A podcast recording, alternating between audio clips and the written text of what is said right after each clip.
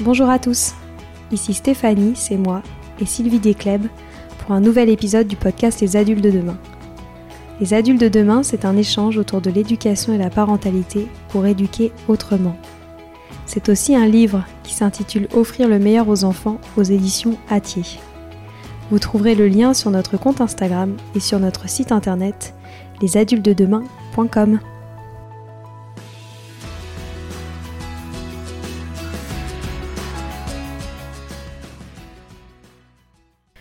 Comment évoluent nos formations dans le supérieur en termes de transition énergétique et écologique? Clémence Voreux travaille dans la célèbre organisation de Shift Project et plus précisément sur les enjeux climatiques au sein des études supérieures en France. Comment les établissements supérieurs évoluent-ils? Comment accompagner ces ados sur les sujets de la transition? Pourquoi les jeunes s'intéressent-ils tant à ces sujets? Je vous laisse découvrir les réponses à ces questions dans notre épisode du jour. À très vite. Bonjour Clémence. Bonjour Stéphanie.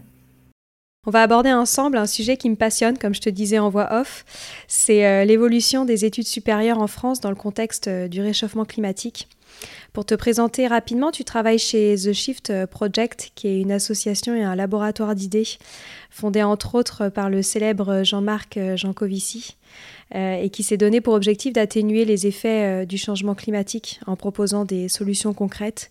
Moi, je pense que tu nous donneras plein de précisions sur le travail fabuleux euh, de cette organisation par la suite. Mais avant toute chose, j'aimerais savoir pourquoi toi, tu as décidé de t'intéresser à la question du climat dans le cadre de l'enseignement supérieur. Alors, merci pour l'invitation. Effectivement, moi, c'est un sujet qui me tenait à cœur. Donc, je suis arrivée au Shift il y a six ans et demi.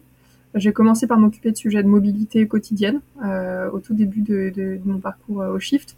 Et il se trouve que c'était mon premier emploi après mes études. Euh, études durant lesquelles j'ai pas du tout entendu parler de transition écologique, euh, du changement climatique, je pense pas non plus. J'ai peut-être entendu le mot climat une ou deux fois dans, mon parcours, sachant que j'ai fait cinq ans d'études euh, dans un IEP, un institut d'études politiques, c'est quand même très peu. Alors que j'ai toujours en tout cas de, ce dont je me souviens, dans l'enseignement supérieur, j'ai toujours été très intéressée par ces sujets-là. Et j'avais vraiment envie de m'y former. Et j'ai vraiment pas eu cette possibilité quand j'étais dans l'enseignement supérieur. Donc même, même si on le voulait, on ne pouvait pas se former à ces sujets-là.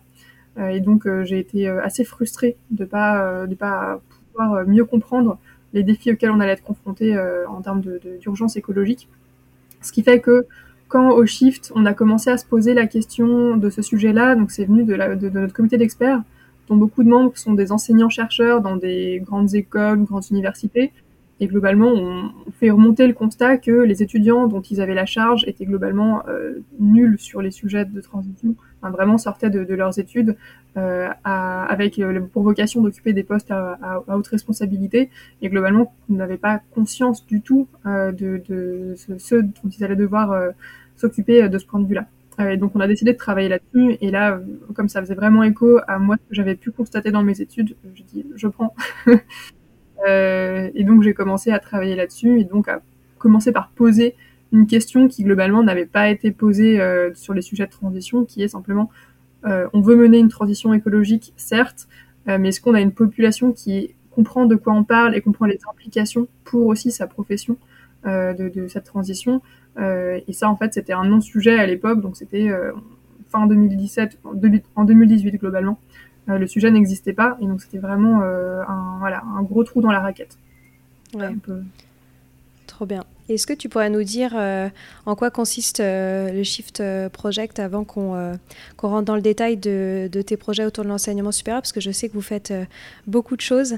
J'aimerais bien que tu nous réexpliques brièvement en quoi ça consiste. Ouais, le Shift, on est donc on a le statut d'association d'intérêt général, hein, donc euh, effectivement association environnementale, euh, mais on se définit comme un think tank, c'est-à-dire que on produit des études, des rapports euh, en tout genre sur les sujets de transition euh, énergétique et climatique, essentiellement, même si maintenant on a une approche un peu plus systémique qui peut intégrer d'autres paramètres, euh, notamment d'autres contraintes physiques, comme les ressources ou la biodiversité. Euh, et on fait du lobbying sur la base de ces travaux-là. Donc ça, c'est la partie qu'on assume aussi beaucoup, mais qui est simplement de porter nos propositions et nos constats auprès des décideurs compétents sur les sujets qu'on traite. Euh, et donc euh, voilà, c'est aussi une, une particularité qu'on peut avoir par rapport à d'autres organisations. Euh, et donc, donc ça nous occupe pas mal. Et après, on a toute une forme aussi de travail qui est d'essayer de d'encapaciter les acteurs. Que c'est un peu l'équivalent français de empowerment en anglais, qui est d'essayer de faire en sorte que euh, les, les, professionnels de différents secteurs et des acteurs vraiment euh, terrain s'emparent, reprennent nos sujets et eux les, les, traitent, les abordent et les diffusent dans leur propre milieu. Donc les, voilà, les reprennent à leur compte et pour le faire bien mieux que nous du coup. Et donc ça c'est vraiment aussi un de nos gros objectifs dans, les secteurs qu'on traite. Donc euh, initialement, le Shift, on s'occupait de sujets un peu classiques de la transition euh, énergétique, euh, le bâtiment, les transports, l'industrie, l'énergie. Plus récemment, on a commencé à aussi s'occuper de d'autres éléments qui sont liés à cette dimension systémique que je mentionnais et qui, pour, montrer aussi dans quelle mesure la question de la transition énergétique et climatique, c'est un enjeu vraiment systémique. Donc on a analysé notamment dans le cadre d'un macro projet qui était le plan de transformation de l'économie française, euh, beaucoup de secteurs différents, donc c'est même secteur un peu traditionnel industriel, mais aussi des secteurs de services par exemple, comme le secteur de la santé, le secteur de l'administration publique euh, ou le secteur de la culture par exemple, pour montrer comment ces secteurs-là, même si spontanément on voit pas forcément le lien qu'il y a avec euh, l'énergie et le climat, en fait ont des vrais enjeux à traiter en termes de contribution euh, au, changement climatique, puisqu'ils émettent des gaz à effet de serre, mais aussi en termes d'adaptation, parce qu'ils ont de vraies vulnérabilités euh, qui, si elles ne sont pas traitées, vont vraiment mettre en péril leur, fonctionnement. Donc on essaye aussi d'attirer l'attention sur ces sujets qui sont moins identifiés. Euh, ce qui est vraiment ce qu'on essaye de faire, c'est de traiter les sujets qui sont pas forcément dans le radar. Donc, typiquement, les questions de formation, c'est quelque chose qu'on a traité parce que euh, c'était pas vraiment quelque chose de pensé à l'époque. Maintenant, on commence un peu plus à le faire en parlant d'emploi vert et de métiers de la transition énergétique. On va y revenir, mais euh, mais c'est pas forcément quelque chose qui était très identifié. Et une autre spécificité qu'on a au Shift, euh, c'est qu'on traite pas uniquement du climat, on traite aussi de l'énergie, et notamment de tout ce qui est dépendance euh, aux ressources en énergie fossile, euh, dont toute notre économie dépend. Donc on essaie aussi d'alerter sur le fait que quand bien même il n'y aurait pas de changement climatique, euh, en fait, on a un vrai intérêt à se préoccuper très rapidement de notre euh, question de, souveraineté euh, énergétique et simplement de, résilience par rapport à des contraintes qui peuvent peser sur notre système d'approvisionnement énergétique. Donc, le pétrole beaucoup en France, le gaz aussi, on l'a vu plus récemment. voilà, donc ça c'est aussi un angle un peu particulier qu'on peut avoir dans le paysage des associations environnementales. Et alors, si je t'ai euh, contacté, c'est aussi lié à tout ce qu'on a vu euh, récemment dans, dans l'actualité. Je pense que tu pourras faire un rappel un peu de, de ce qui s'est passé, mais c'est vrai qu'on a vu beaucoup de discours euh, d'étudiants en sortie d'école parler de, de, cette urgence de modifier les formations qui sont proposées dans le cadre des études supérieures à l'aune justement de du réchauffement euh, climatique et qui se, sont levés contre euh, cet enseignement euh, classique, voire un peu arriéré. Est-ce que tu pourrais nous rappeler un peu ce qui s'est passé et pourquoi est-ce qu'on assiste à une telle situation chez les jeunes aujourd'hui? Oui, effectivement. En fait, c'est vrai que nous, au Shift, on a commencé à travailler sur ce sujet de formation. Donc, je disais début 2018. on a publié un premier rapport qui dressait un état des lieux de l'enseignement des enjeux de transition c'était en mars 2019 et il se trouve que notre travail a croisé la mobilisation des étudiants déjà à l'époque euh, au travers notamment en France du, euh, collectif pour un réveil écologique, à l'époque du manifeste pour un réveil écologique, qui était une initiative d'étudiants euh, qui se préoccupaient de comment ils allaient aligner leur carrière et du coup leur activité professionnelle avec les enjeux de transition. Euh, et en fait, en discutant avec eux, ce qu'on a fait tout au long du projet, ils ont aussi perçu l'enjeu de la formation, parce qu'effectivement, il y a être dans une entreprise qui, qui, qui euh, contribue euh, favorablement à la transition, mais il y a aussi simplement savoir quoi faire dans son métier. Euh, et ça, c'est encore autre chose. Et donc, c'est quelque chose qu'ils ont un peu rajouté aussi dans leur, dans leur combat, en tout cas dans leur, leur revendication. ce qui a permis vraiment de mettre le sujet à l'agenda politique. Je pense que la, la, voilà, un petit peu les, les éléments qu'on a pu apporter d'autres organisations et la mobilisation des étudiants ont permis vraiment de mettre ce sujet à l'agenda politique et médiatique. Euh, donc c'était quelque chose de vraiment indispensable puisque ça a permis de rendre le sujet consensuel. C'est-à-dire que vraiment les établissements qui, euh, un an plus tôt, pouvaient être assez sceptiques sur le rôle qu'ils avaient à jouer euh, dans la transition, et on commençait vraiment à admettre que évidemment il fallait former tous les étudiants aux enjeux de transition. Donc ça, ça a vraiment été permis par la mobilisation des étudiants et euh, toute la mobilisation politique et médiatique. Donc c'était vraiment un phénomène important. Et là, effectivement, c'est un phénomène qui s'est amplifié et qui se structure aussi de plus en plus le fait d'avoir des, des, étudiants qui forment des associations, des collectifs, qui se mettent en réseau entre eux de plus en plus, euh, qui mènent des actions concertées à la fois de plaidoyer, donc leur propre lobbying, ou des fois on, agit aussi conjointement à ce niveau-là avec eux, euh, mais aussi simplement d'animation, de, réflexion interne, d'essayer de mobiliser dans leurs établissements euh, leurs enseignants et leurs directions. Donc ils font beaucoup de choses à ce niveau-là et ils se structurent de plus en plus, euh, ce qui fait qu'ils sont aussi plus efficaces dans leur mobilisation. Donc ça c'est vraiment quelque chose qui qui s'est voilà qui s'est développé ces dernières années même si il y a parfois une impression de un peu de souffler retomber parce qu'il y a eu beaucoup beaucoup de, de euh, de sujets qui ont, enfin là, en tout cas le sujet été très présent pendant une période et puis ensuite beaucoup moins euh, les, les, mois voire les années qui ont suivi 2019. Euh, après voilà, c'est quelque chose à, mettre en perspective parce qu'effectivement il continue d'y avoir des, discours, des mobilisations quand même assez importantes, notamment on, l'a vu aux dernières cérémonies de remise de diplôme. Et ça c'est quelque chose de très fort parce que ça aurait été totalement inimaginable il y a quelques années d'avoir des étudiants qui se saisissent de cette opportunité à ce moment-là pour passer ce genre de message. Moi en tout cas ma génération, je suis diplômée de 2016, euh, jamais ça aurait été possible dans mon école à Sciences Po Strasbourg que euh, euh, la présidente de promotion, pardon, majeure de promotion fasse un discours sur cette thématique. C'était considéré comme secondaire, peu crédible, voilà, c'était pas quelque chose de sérieux. Donc, donc il y a vraiment quelque chose qui a bougé et le fait que ce soit encore aussi présent aujourd'hui, ça, signifie vraiment quelque chose. et donc ça rencontre aussi le fait que les entreprises ont de plus en plus de mal à recruter euh, et notamment euh, beaucoup d'entreprises qui cherchent évidemment à recruter les profils des meilleures écoles, en tout cas des écoles et établissements les, les mieux, euh, les plus cotés, et qui en fait commencent vraiment à avoir du mal, typiquement des gens de Sciences Po, de grandes écoles de commerce ou autres. Il y a vraiment des, entreprises pour qui ça devient un, vrai problème RH d'attractivité. et donc voilà, ils, ont, aussi ce rôle-là de, manifester ce besoin.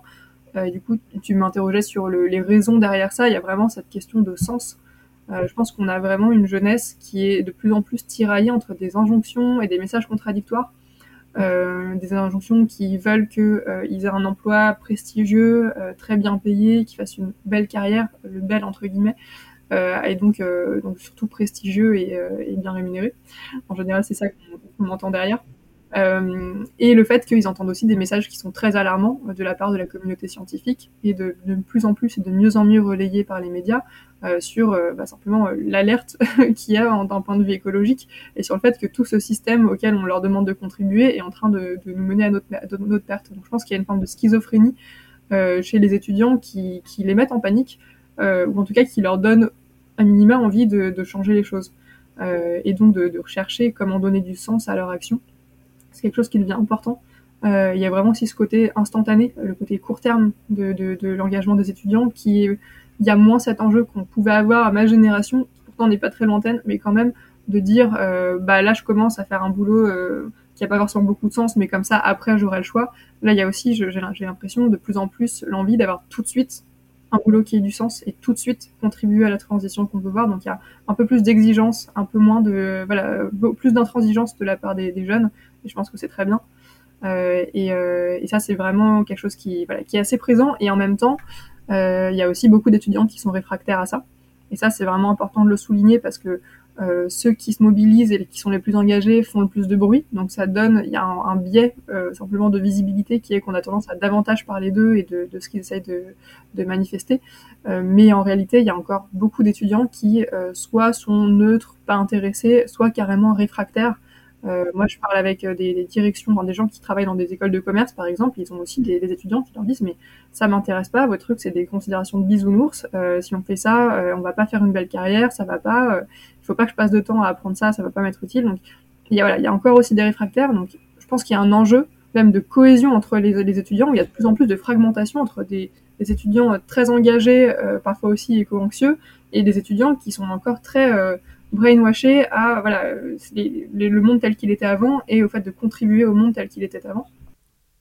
c'est super intéressant et en même temps, euh, je suppose que c'est compliqué à gérer euh, si on revient un peu euh, aux formations et à l'enseignement supérieur, de, de, réussir à s'adapter à, tous ces différents profils.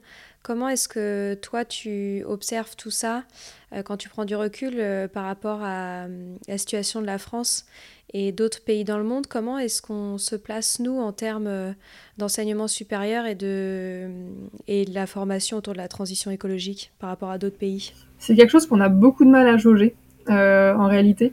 Au Shift, on a une particularité aussi qui fait notre force, c'est les shifters. Donc les shifters, c'est les bénévoles du Shift, donc c'est une association sœur de, la nôtre, mais qui compte plus de 20 000 adhérents maintenant, ce qui est juste énorme pour une association environnementale, sachant que moi, quand je suis arrivée il y a 6 ans et demi, ils étaient entre 50 et 100. Donc c'est quand même une croissance impressionnante à un niveau à peu près jamais vu.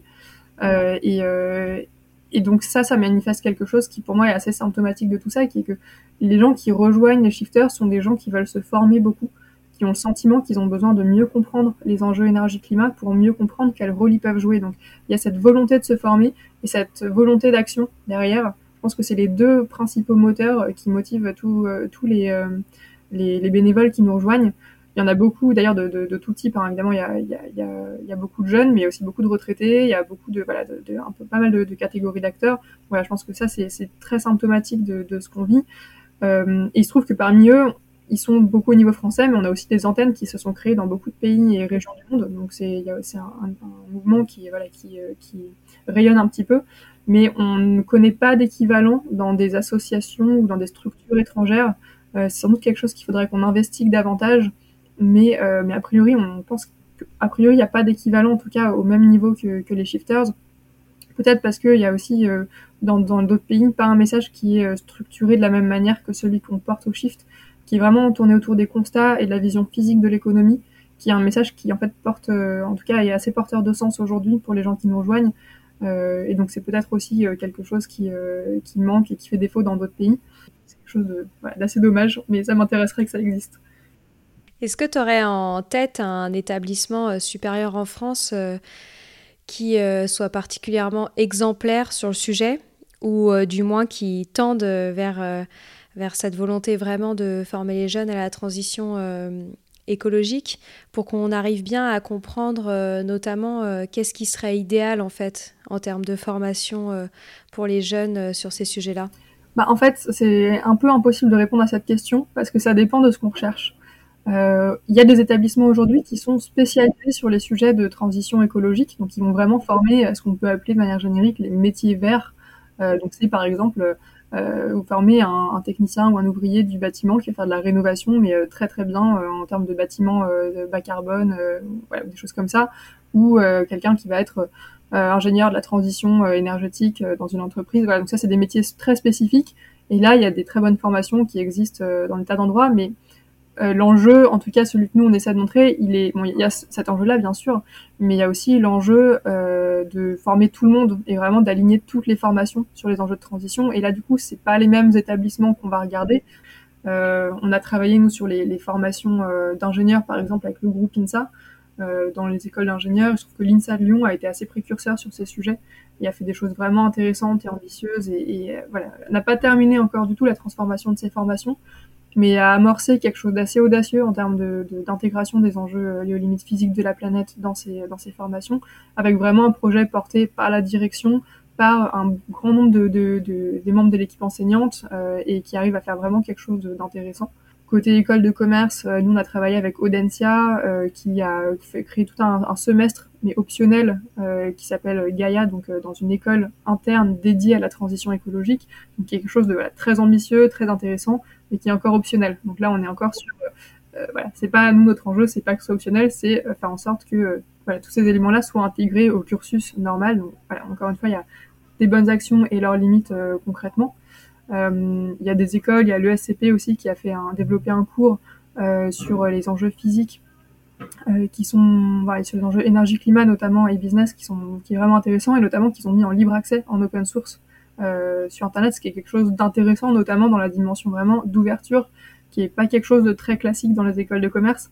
Donc il y a vraiment cet enjeu de partager euh, une production euh, qui est intéressante, mais qui sont a priori à l'ESCP moins avancées sur la transformation des formations existantes, donc la dissémination de ces enjeux-là dans tous les autres cours. Voilà, donc il y a des établissements qui, qui sont à différents niveaux d'ambition et d'avancement. Euh, il paraît, il y a des universités, là je parlais d'établissements privés, mais on a des universités aussi qui sont assez ambitieuses la plupart des établissements qui sont les plus avancés, généralement, ils le sont parce qu'ils ont créé un cours de tronc commun intéressant qui est obligatoire pour tous les étudiants. Donc ça, disons que c'est la première marche, je trouve, un peu significative parce que ça veut dire qu'on a dégagé pas mal d'heures pour tous les étudiants. Donc c'est quelque chose d'ambitieux. Après, la seconde marche, qui est la plus dure, mais aussi la plus importante, c'est la marche de euh, transformer tous les enseignements pour les aligner avec ce cours de tronc commun. Et donc revisiter tous les, toute, la, toute la formation et tous les enseignements avec à l'aune de ces enjeux écologiques. Voilà. Et donc là, c'est euh, former des enseignants, euh, les inviter et les accompagner dans la, la, la, révision de leurs cours, etc. Et donc là, c'est le, le, dur du travail. Et là-dessus, il y a très peu euh, d'établissements qui, euh, qui, en sont là, malheureusement, parce que c'est ça le plus dur, ça demande plus de ressources, ça demande plus de volontarisme de la part des enseignants, sachant qu'aujourd'hui, les enseignants-chercheurs, ils sont très très incités à faire de la recherche, ils sont pas du tout incités à faire de l'enseignement, et donc consacrer du temps à se former et réviser leurs enseignements, c'est en termes d'avancement de carrière, c'est pas du tout euh, quelque chose voilà, d'intéressant pour eux. Il y a aussi tout ce cadre académique qui nécessite d'être réformé. Euh, et puis il y a besoin des moyens derrière. Donc là, c'est là qu'on attend beaucoup de choses de la part de l'État, c'est cette amélioration du cadre académique pour aller dans ce sens-là, vers plus d'interdisciplinarité et plus de valorisation de l'enseignement dans les carrières des enseignants-chercheurs. Et, euh, et c'est donner des moyens. Tant que c'est pas mis en place, c'est très difficile de vraiment passer à la vitesse supérieure. Et pour tous les, toutes les personnes qui sont euh, réfractaires, comme tu en parlais au début, que ce soit les jeunes euh, ou les enseignants, je suppose qu'il y a un, argument qui doit, souvent être mis en avant, c'est l'éco-anxiété. Moi, je sais que les auditeurs qui nous écoutent et qui sont parents ont, très peur euh, de cette angoisse qui naît chez les jeunes. Qu'est-ce que toi tu en penses? Et est-ce qu'il faut essayer d'éviter de tomber dedans dans la manière dont on structure euh, ces nouvelles formations C'est vraiment une, des grosses difficultés aussi de ces sujets-là, c'est l'approche simplement qu'on retient par rapport à différents profils, différentes euh, perceptions ou niveaux d'avancement du sujet euh, chez les individus. Et là, il y a beaucoup de diversité. Et donc, c'est aussi comment gérer la diversité de, l'état des, des, des, étudiants et élèves devant, devant nous. Euh, et ça, il y a pas, il y, y, a plusieurs écoles en fait. Il y a globalement tous ceux qui disent euh, ah il faut éviter le catastrophisme parce que euh, on va antagoniser et, euh, et, et, voilà et ça sert à rien de déprimer tout le monde. Et ah oui, mais en même temps, si on est trop optimiste, ils vont pas, personne va comprendre que c'est vraiment un problème grave. Je pense qu'effectivement les deux stratégies ont, ont leurs biais et leurs leur, leur problèmes. donc je pense que c'est un juste milieu à trouver d'à la fois poser concrètement le problème dans toute sa dureté et, euh, et, euh, et, son côté catastrophique, parce que c'est effectivement une situation assez catastrophique dans laquelle on est. Euh, et en même temps, vraiment donner des pistes d'action, parce que généralement, c'est là que ça se joue. En fait, moi, j'ai le sentiment de, de, ce que je vois que les, deux ressorts principaux de l'éco-anxiété, euh, c'est le fait de pas bien comprendre le problème et donc d'avoir le, le, sentiment d'une menace euh, un peu euh, omniprésente, mais pas forcément bien identifiée. Et donc la première piste de réponse, c'est apprendre à bien comprendre de quoi on parle, comme ça, on peut aussi dimensionner le problème, mieux le percevoir, l'analyser. Et après, c'est savoir qu'on peut faire quelque chose par rapport à ce problème. Et donc là, c'est vraiment aborder les questions de solutions, de réponses, de pistes d'action pour euh, s'adapter à, ces, enjeux-là et pour commencer à, à, à, contribuer à y répondre.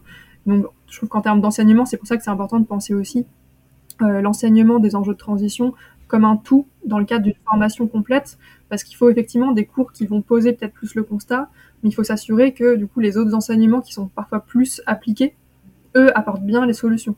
Typiquement, euh, faut pas confondre les éco-gestes et arriver à réorienter la politique de transport d'un pays. Voilà, c'est pas la même chose en termes d'ordre de grandeur. Donc là, il y a, l'atelier d'automne, par exemple, qui existe, qui permet de bien euh, mettre en perspective ces différents leviers, et il y en a d'autres.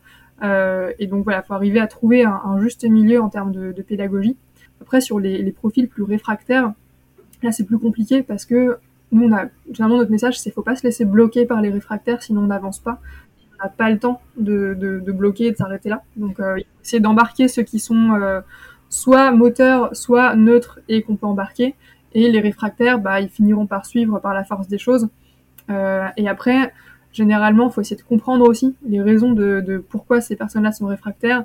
Il y en a beaucoup, c'est parce que en fait, elles n'ont pas compris l'ampleur du problème, et donc là, il faut trouver comment les convaincre et comment les convaincre. Donc déjà, ça passe par bien poser les enjeux. Typiquement, quand on l'argument c'est euh, votre sujet, c'est un truc de bisounours, bah faut arriver à trouver les, les, arguments pour les convaincre que c'est un truc de bisounours que de pas se préoccuper euh, de, de, du mur de limite physique qu'on va se prendre dans la figure. Et donc faut voilà, faut arriver à trouver la bonne manière de, de l'enseigner mais c'est un vrai sujet, et peut-être trouver des témoignages d'entreprises et de gens qui, que eux vont estimer, et dans lesquels ils vont, ils vont se reconnaître pour eux euh, témoigner euh, sur le fait qu'ils ont effectivement eu cette prise de conscience, qu'ils essayent effectivement d'aligner leurs actions, leurs activités économiques ou autres avec ces enjeux-là. Voilà, donc il y a vraiment euh, tout cet enjeu de, de comprendre les raisons et, et essayer de voir comment convaincre et apporter des réponses à la hauteur de l'enjeu.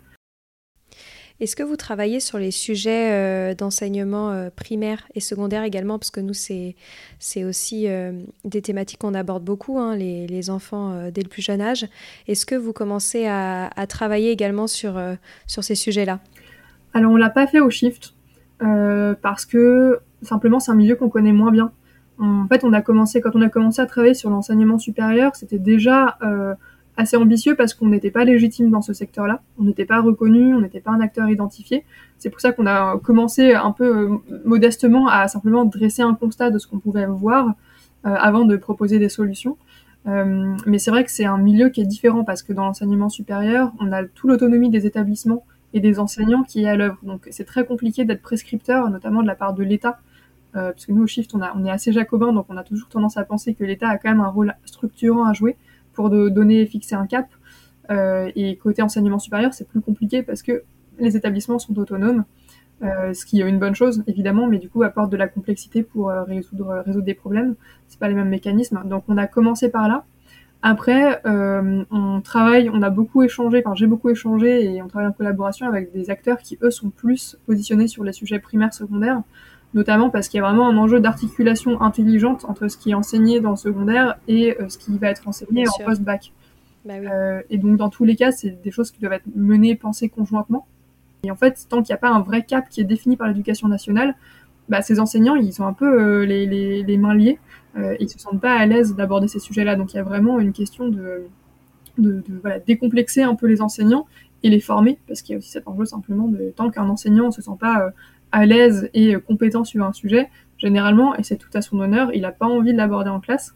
Euh, et donc il y a vraiment ce besoin de bah, voilà, de d'avoir toute une réflexion au niveau institutionnel qui se décline dans les INSPE, qui sont les acteurs euh, territoriaux qui vont former les, euh, les enseignants, pour qu'ils soient effectivement formés aux enjeux écologiques et qu'ils soient capables de l'aborder en classe et de l'aborder de manière interdisciplinaire. Parce que du coup, là, il y a encore une différence primaire et secondaire, puisque dans le secondaire, on a vraiment des, des, des classes distinctes et des enseignants différents selon les matières mais euh, d'avoir aussi un enseignement qui, euh, qui, où les enjeux écologiques transparaissent dans le cours de géographie, dans le cours de philosophie, dans le cours d'histoire, et de manière un peu constante, ce qui aujourd'hui n'est pas du tout le cas. Ouais, c'est sûr.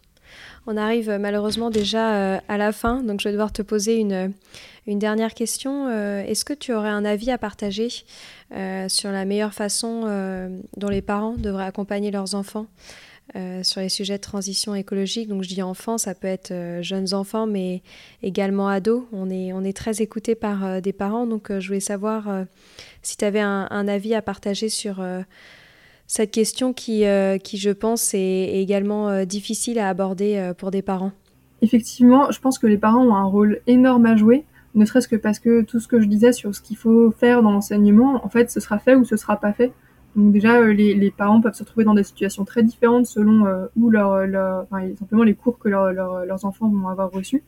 Euh, et donc ils peuvent bah, soit euh, compléter, soit nuancer, soit corriger, en tout cas aider peut-être l'enfant à se retrouver un peu dans tout ça, parce qu'il peut avoir eu des messages qui l'ont inquiété, dont il sait pas forcément quoi faire. Il peut aussi avoir des messages qui sont contradictoires avec ce qu'il voit à la maison. Donc c'est aussi un d'ailleurs un de nos leviers d'action, c'est de dire euh, il faut convaincre les, étudiants parce qu'après ils vont aller euh, embêter leurs parents. Donc c'est aussi un vrai levier que les, organisations comme nous on identifie vraiment pour euh, convaincre l'ensemble de la population. Mais du coup ça met aussi l'enfant dans une position un peu inconfortable où il se retrouve à devoir faire la leçon à ses parents qui prennent la voiture pour un oui pour un non, veulent partir en vacances en avion, mangent de la viande à tous les repas. Donc il faut aussi, je pense que les parents puissent entendre le message de leur, de leur enfant et, l'accepter aussi parce que bon, c'est quelque chose qui évidemment est généralement désagréable. Les parents n'aiment pas être remis en question par leurs enfants et c'est normal. Euh, par contre, c'est malheureusement quelque chose qui va pas s'arranger de ce point de vue-là. Donc, euh, je pense que là où les parents ont, intérêt à tirer leur épingle du jeu, c'est jouer le jeu Et ben, je suis tout à fait alignée. Merci d'avoir euh, partagé tout ça et de m'avoir accordé ton temps pour parler euh, de sujets que je trouve euh, passionnants. Je ne sais pas si tu veux peut-être dire en quelques mots des endroits où les parents pourraient se renseigner ou même les étudiants, si vous avez des, des ressources, des sites internet ou autres pour, pour, voilà, pour accompagner toutes ces personnes dans leur transition. Euh, bah, effectivement, c'est une bonne question. Je pense que euh, donc je parlais des shifters un peu plus tôt, qui sont nos bénévoles, qui produisent pas mal de ressources à destination du grand public. Euh, il peut y avoir des choses, voilà, sur euh, quoi faire euh, dans sa maison, quoi mettre, à, voilà, quoi, mettre en place chez, soi, de son côté au niveau individuel. ils proposent aussi d'ailleurs des, conférences grand public sur ces sujets. voilà, pour, pour mieux comprendre. Après, il y a des acteurs comme l'ADEME, par exemple, qui ont beaucoup de ressources sur les leviers individuels qui sont de bonne qualité, qui permettent aussi de bien mettre en perspective euh, qu'est-ce qui peut être fait à son niveau, en ayant toujours en tête que la première étape, c'est vraiment de mieux, de bien comprendre son impact, donc vraiment commencer à faire son bilan carbone, c'est vraiment une bonne première étape pour être euh, bien au clair sur est-ce que ce que je veux mettre en place, ça va vraiment avoir un impact parce que c'est là que moi j'ai le plus de marge de progression. Euh, voilà, c'est typiquement c'est pas forcément grand chose d'éteindre la lumière chez soi quand on prend sa voiture tout le temps. Voilà, donc essayer de bien comprendre où est notre point de départ pour voir dans quelle direction aller. Donc euh, bien se renseigner aussi. Et effectivement, je pense que euh, ces acteurs-là peuvent, peuvent vraiment aider. Trop bien. Ben, merci pour tout, Clémence. Merci à toi.